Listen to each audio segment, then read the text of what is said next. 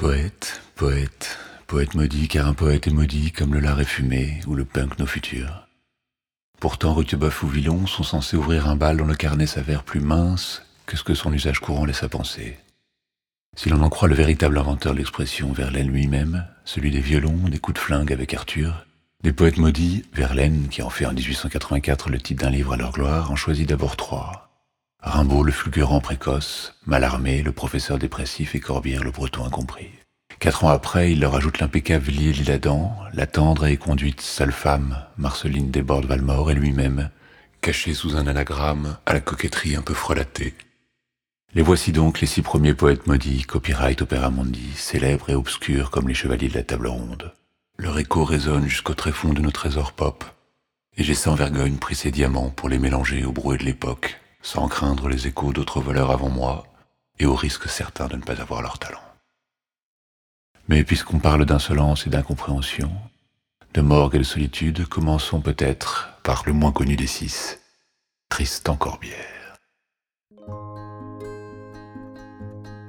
Ça, c'est l'histoire de Tristan Corbière, poète incompris, né et mort à Morlaix en 1875, enfant du post-romantisme et d'un second empire décadent souffrant de se voir trop laid, surprenant, agile, grinçant, moderne et sans effet.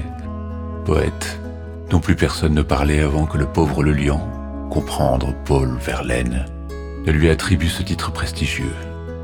Le poète maudit, c'est Tristan Corbière, se trouvant moche et riant de tout, qui met le doigt sur la fragilité de l'œuvre, la rosée amère de la vision, le dérisoire du chic pur, du haut vol, du haut mal, et de l'originalité. Tristan Corbière discrètement glissé dans la bibliothèque de Des Saintes.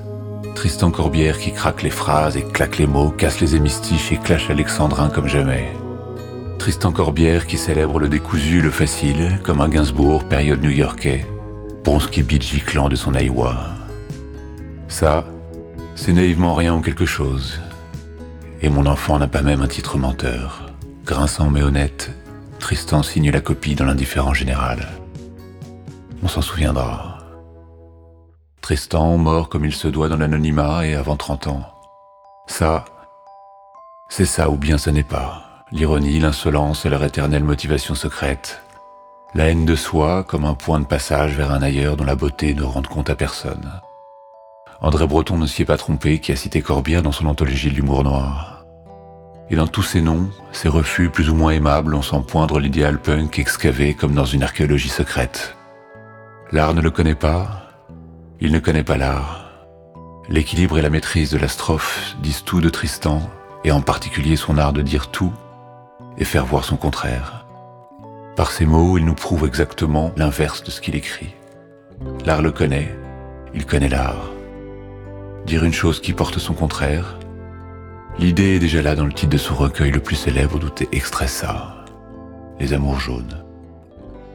L'amour à la couleur de la trahison et du cocuage. La blague, on la retrouve aussi en ouverture du poème, où Tristan n'hésite pas à convoquer Shakespeare lui-même pour lui faire dire simplement What. Commençons donc avec Tristan, prénom d'emprunt pour Édouard Joachim, Tristan Corbière, peut-être le moins connu des six premiers poètes maudits. Et ça s'appelle ça essais. Allons donc, je n'ai pas essayé. Étude, fainéant, je n'ai jamais pillé. Volume, trop broché pour être relié. De la copie, hélas non, ce n'est pas payé. Un poème, merci, mais j'ai lavé ma lire. Un livre, un livre encore est une chose à lire. Des papiers, non, non, Dieu merci, c'est cousu. Album, ce n'est pas blanc et c'est trop décousu. Bourrimé, par quel bout et ce n'est pas joli. Un ouvrage, ce n'est poli ni repoli.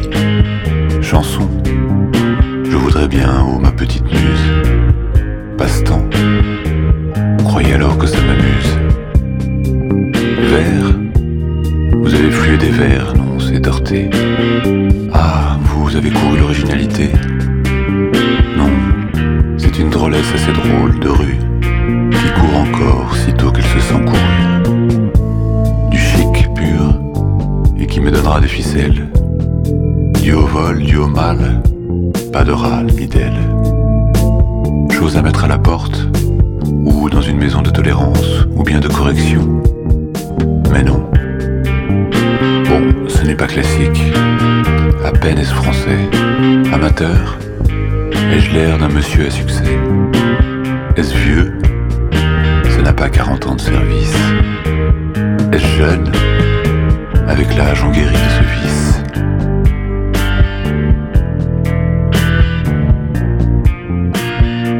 Ça, c'est naïvement une impudente pause.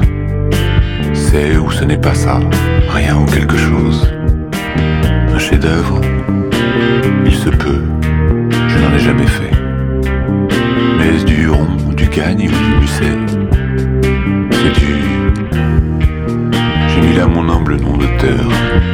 enfant n'a pas même un titre menteur.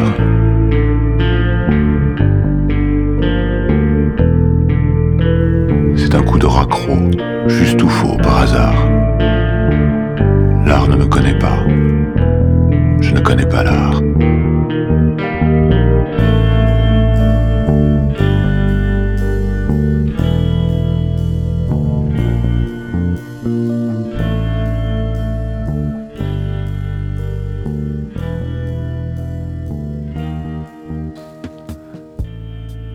Rendez-vous au prochain épisode avec Arthur Rimbaud et sa mystérieuse Ophélia.